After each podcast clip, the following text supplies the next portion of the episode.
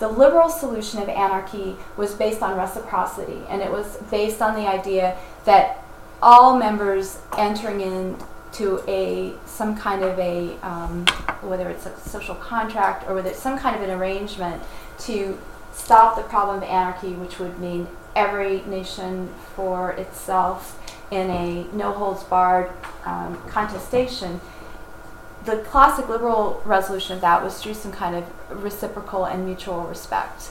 And that's mapped out very well in Richard Tuck's reading of Thomas Hobbes, and I go mm-hmm. through it in a lot of detail in Prisoners of Reason.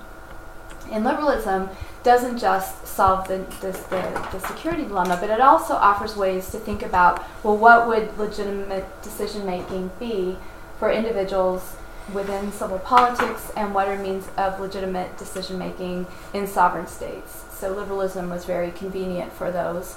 And liberalism, I think, has, has a strong, um, it was a very strong way to address the security dilemma because it's both instrumental. It always says we have to look out for agents' interests.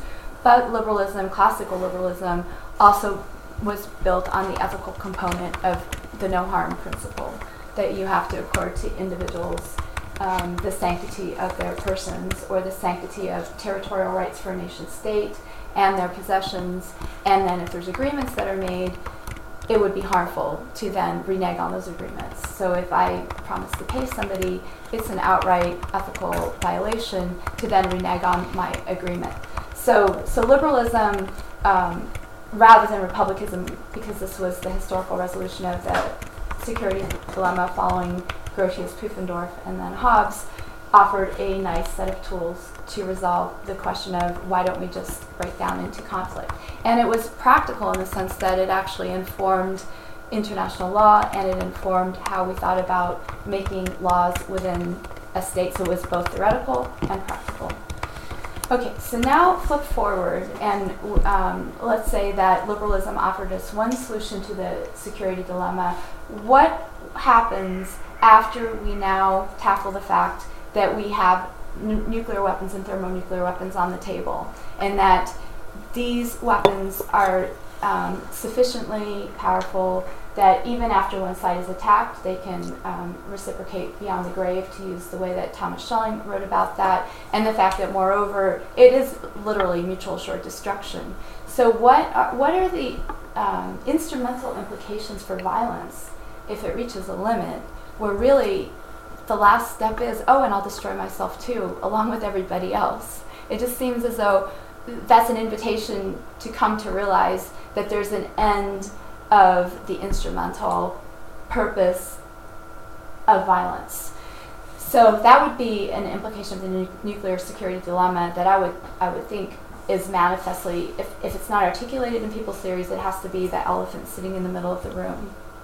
Okay, and then uh, another interesting implication of the nuclear security dilemma um, in thinking about okay, so now we have weapons that are strong enough to show the impotence of power at this final level. One would think that maybe that would lead to um, to stability in the sense that okay, if we can all attack back, or those weapon the, the nations who have nuclear weapons are able to retaliate from beyond the grave if they have this second strike guaranteed um, potential, then some theorists um, reach the conclusion that this must actually be a pretty secure way to avoid conflict because it won't pay anybody to start using these nuclear weapons. So if it's not going to pay anybody to use nuclear weapons, it's great. We'll all have a few of them, or at least the superpowers will, and we'll keep them in reserve, but it won't be valuable to any actor to initiate a nuclear attack because the end of that is obviously going to be the impotence of violence at this catastrophic level. And so one would seem like the nuclear security dilemma will just solve itself. So what went wrong? And that is that's what I spent a lot of time trying to figure out in um, Prisoners of Reason. And what was what was interesting as I developed my understanding of the debates about nuclear security and how it actually developed was how the resolution of this nuclear security dilemma went from this idea of well we can mutually uh, um, we're mutually assured to destroy each other so no one will initiate a nuclear attack to the idea that well the only way that we can absolutely guarantee that um, this the counterstrike would be credible given the impotence of violence. And given also the fact that what if we weren't 100% sure that we would have a capacity to counterattack, it became increasingly popular through the 1970s and into the beginning of the 1980s to say, no, this tidy reconciliation of the nuclear security dilemma doesn't hold up at all. And then the theorists ended up, I think it's my next slide. Yeah, that uh, by the time that we get to Jimmy Carter's Presidential Directive 59 in 1980, that the the resolution of the problem of well, how would we? Why would somebody counterattack after nuclear deterrence has failed when it's it can't actually achieve any instrumental purpose and it's not even ethical at that. So based on the idea then that it's not instrumentally valid or ethically um, legitimate to counterattack, the counterattack will not be credible.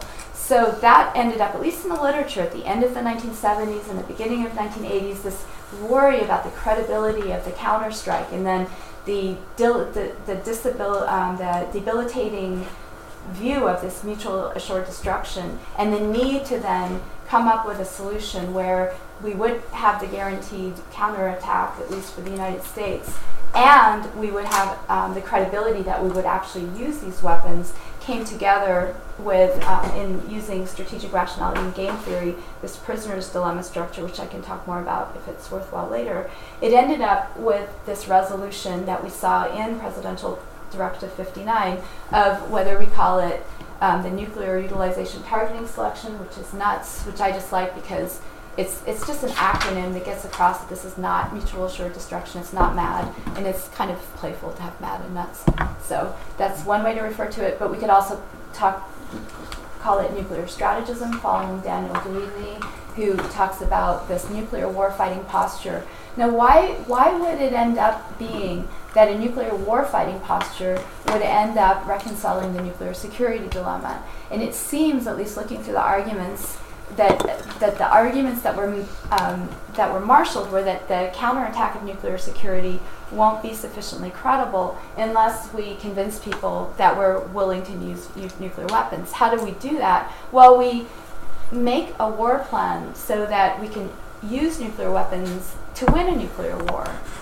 And so that was the idea that you would have all these weapons and that somehow from Herman Kahn's scenario that we can dig back from some state of Mad Max end of society that we could win this war. Now, obviously, that's that's pretty unintelligible and, and, and, and impossible in terms of what that would actually mean, given that research seems to indicate that anywhere from less than 10 and certainly less than 100 of these weapons is enough to end human civilization. What can this possibly mean to adopt this war fighting posture? And yet by 1959, we have this the idea of escalation dominance that that the United States wants to know that it can end violence on any rung of the escalation value um, ladder, that there's some notion of flexible response, that you could have nuclear weapons that would be sufficiently low yield that you could introduce them into attack, uh, nu- um, conflict before it was an all right, outright, um, well, to use the word they use, spasm warfare type of an attack. So that so you could be flexible in how you use nuclear weapons, and then the United States has also gone along with not issuing a, a no first use pledge, and it's uh, it's the case with nuclear strategy that there's a, um, a use of coercive bargaining, which would be that you achieve your national ends by threatening the other actor with the worst outcome that's plausible for that scenario. And then because that actor will then want to avoid this worst state, then the actor will um, settle for less than if you hadn't had threatened um, threatened some worse outcome than the status quo. Okay, so that's the resolution. Now, of course, the warfighting posture has has certain um, well. I was trying to be charitable to just call them tensions, but they could also be thought of as just catastrophically um, um, that they're inherently incoherent. So, what is what are the tensions within this nuclear warfighting posture? Well, it really doesn't make sense that you could have the United States having 7,000 of these thermonuclear weapons and the Soviets having, the Russians now having 7,000. It doesn't, it's not intelligible we can use all these weapons. They don't have an instrumental role. So, from that perspective, this position is completely unintelligible. And then, moreover, if you look at game theory and strategic rationality, which I've argued is um, it's a theoretical basis for this this reasoning in this position, that it turns out that von Neumann, who originated game theory with, with, von, uh, with uh, Morgenstern, that von Neumann originally wanted a theory of rationality that a computer would be equally good at executing. And what do we know about computers? Well, computers, it's a definition of, of a um, com- something that's com- computable within the um, technical formalism of computation. That that which is computable necessarily must lack intelligibility to that the agent, be it a human or a computer that calculates. So from the very beginning, the nuclear strategy based on strategic rationality throughout intelligibility. And so we don't, it doesn't need to be intelligible. Um, that's not a characteristic of rationality. It, it just has to calculate to the right answer. And so in this way, to prepare to fight and win a nuclear war with all these weapons, when, I mean, who could say maybe a computer could decree who the who's the winner after 10,000 years? So so that's another reason that this is this is quite a tension. And then um, the other another tension is that using this prisoner's dilemma and using the idea that we want to achieve escalation dominance, at least the United States has that position, is it ethical to have a hardline position that's not one of reciprocity that was the classical liberal resolution of the nuclear security dilemma? If you have a, a position where one of the sides wants dominance, it seems problematic as a resolution of a security dilemma unless it's just aimed to be a resolution for the one party that has dominance. And even then, we know that that's unsta- unstable because nobody else wants to be dominated and they'll want to be the ones with the escalation dominance. So that's another set of tensions. Um, other tensions are that this body of thought is very confident that it can manage risk, whether it's the kinds of risks you take by threatening other agents and not really knowing what the outcome is, and the kinds of risks that are involved by having all these weapons and just assuming they will never have some kind of an accidental deployment, which is, of course, um, Benoit's one of the aspects of the nuclear security dilemma he's focused on among many. Uh, I'm going to come to more about this threats versus um, commitment, and also there's a huge question of, well, who's going to be making this decision about nuclear war? Is it going to be Donald Trump? And that, you know, I mean, I have a quote in the paper that I had given to, to you, Benoit, that's where uh, Shapiro says, oh, it would never be a problem that an American president would just cavalierly throw out nuclear threats. Well, we know now that this is very problematic and that to, to have a nuclear security dilemma that's supposed to deliver security and not have some clear accountability of who's making those decisions, that's a, that's a real tension. Okay, so then in my work, how am I doing for time? So that I can kind of pace the rest of what I want to say, like 10 more minutes? So when I wrote Prisoners of Reason, I was just focusing on the nuclear security debates that went up through 1980. I gestured a little bit beyond. Uh, the only thing I wanted to say beyond 1980 was that this warfighting posture basically continues to be the, the U.S. Uh, approach to nuclear strategy and I wave my hands a little bit to the present. And then um, I've been challenged that, on that. So, so then what I decided to do was for the sake, just for the purposes of this invitation that Benoit extended, I, I thought I would buttress this claim about, well, okay, so let's update my, this argument post 2000. So I read a specific book by these two theorists who you might have heard of, Frank Zagare and Marc Kilgour. And um, their book is called Perfect Deterrence. They're game theorists. And uh, I was aware of their work, and I liked it originally because they said two things that I 100% agree with. They claim that up to 2000, that classical deterrence theory, which is the one that I um, mm-hmm. mapped out in this conversation, at least um, in terms of its um, general delineation that ends up with nuclear war fighting, that it prevails in policy circles up to 2000. So the, the theory itself that was initiated by the end of the 1970s. They claim perfect deterrence theory is all the rage and still dominates in policy circles by 2000. That was great for me that they claim that. And then, well, because you know they really, they really, um, they really, they're in this field and I'm not, and so for them to make that claim, it was just shortcut.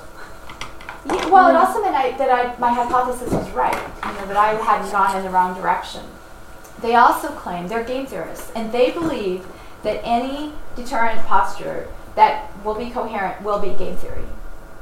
Okay, so those are two really interesting claims. However, they go on to say they come up with it with their theory of um, perfect deterrence, and I'm just going to put this on the table. I don't know what your familiarity with this with this terminology. I could talk about it more, but one of their big claims is to say, and it's kind of amazing if you know this literature really well.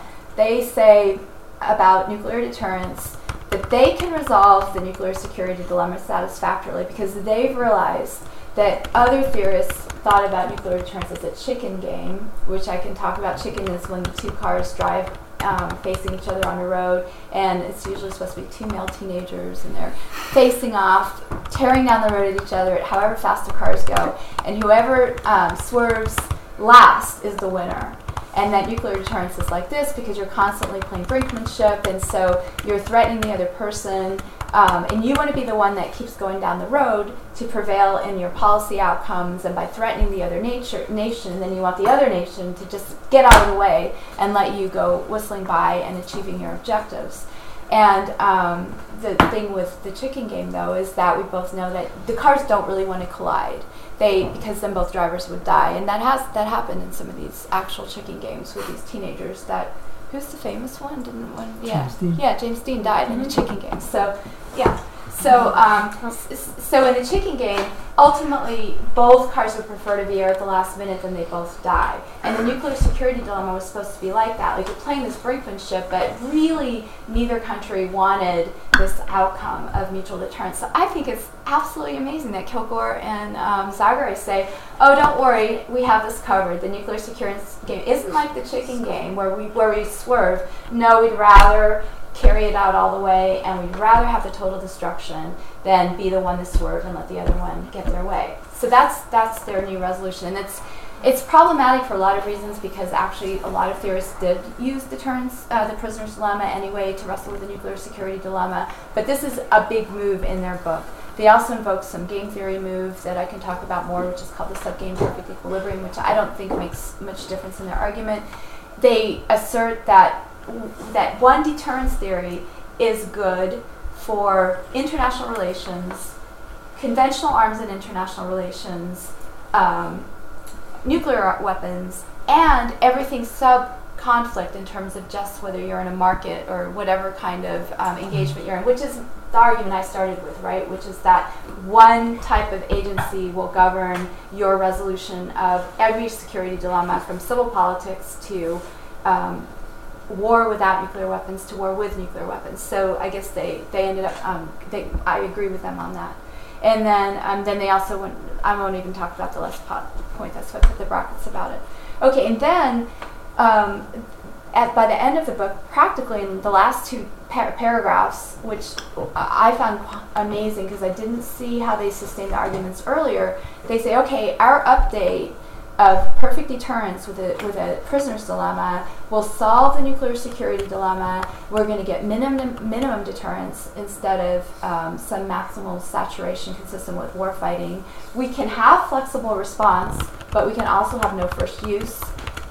And the, the way that we solve the credibility problem is our, our states that are able to solve it are going to be hard states, and they use this sexual connotation language is so out in most STS circles anyway. You'd never say hard states and soft states anymore, but they do. And they say that the states that are capable of solving the nuclear security dilemma are hard states. And what's the definition of hard? Is that when you're in that chicken game, you're not going to swerve. And I was just sort of like, wow, this is really repeating a lot of what's gone on before. And moreover, they just sort of come up with this at the end. Um, and but then they also say that the status quo powers do not need to be on a warfighting posture. Um, okay, so that's their update. So then their implication is that they're using strategic rationality all the way down. It solves every security dilemma. Their resolution of the nuclear security dilemma and others require the prisoner's dilemma. And then the status quo state can use minimum deterrence, and somehow flexible response is consistent with no first use. And um, we can have strategic rationality and not have this position of nuclear warfighting. That's what they um, concluded. So, of course, that would um, that would make my argument that strategic rationality ends up in warfighting. That would counter my argument. So that's why it's fascinating with their position. Okay, so then, and this was what I wrote out in the paper. So I question um, I questioned their analysis because actually, even in the 60s and 70s, people were using the prisoner's dilemma to wrestle with the nuclear security dilemma. And I don't really know, even though they talk about this literature, somehow they skip the fact that these authors were also using the prisoner's dilemma. So that I'm surprised they didn't just fill in more of their argument on that. And I'm, I, maybe I'll write to them and ask them why they didn't.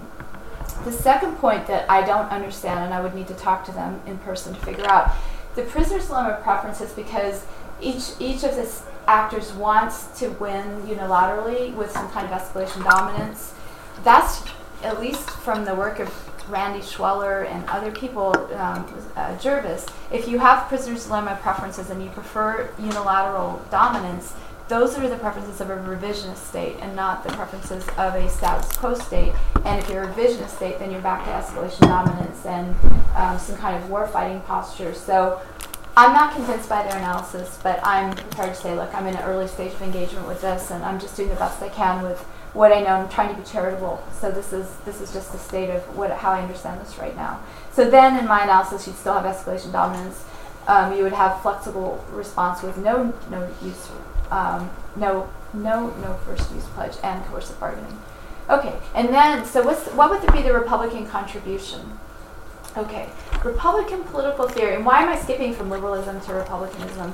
So just just a little footnote on why it moved from liberalism to republicanism. Liberalism has been fraught, as we know, with a transformation from liberalism to neoliberalism liberalism has been fraught that somehow it doesn't have a sufficient account of the autonomy and freedom of agents that could have the institutional safeguards that, for example, wouldn't allow um, us to be worried about Trump and nuclear weapons. Okay, so Republican governance, um, Republican theories of governance have a way of talking about legitimacy that also talks about the legitimacy of decision making processes and how those decision making processes need to reflect individual agency and how individual agency should come together in within a civil state to come up with legitimate decisions at the international level. And um, the, the, the, primary definition of um, being a free agent in the Republican tradition is that rather than just be free from not being interfered with, which essentially could mean if there's somebody in the room and they're pointing a gun at me, but they're not actually saying anything to me and they seem to be practically ignoring me, but they're pointing the gun at me, that according to classic liberalism, I'm still free because, I mean, they haven't actually threatened me. The Republican theory of governance is saying, no, if there's somebody in a room and they have a gun, you're dominated because they could shoot you at any minute and you don't have recourse. So this is why Republican theory seems like it's going to offer more to come back to the nuclear security dilemma than the liberal theories. So that's why I made this transition. So focuses on self-governance, and it, it also, um, if you follow the work of um, Arendt and Deudney and Shapiro, who are also making arguments for republicanism at the level of addressing the nuclear security dilemma, it gives us ways about thinking about how nation states could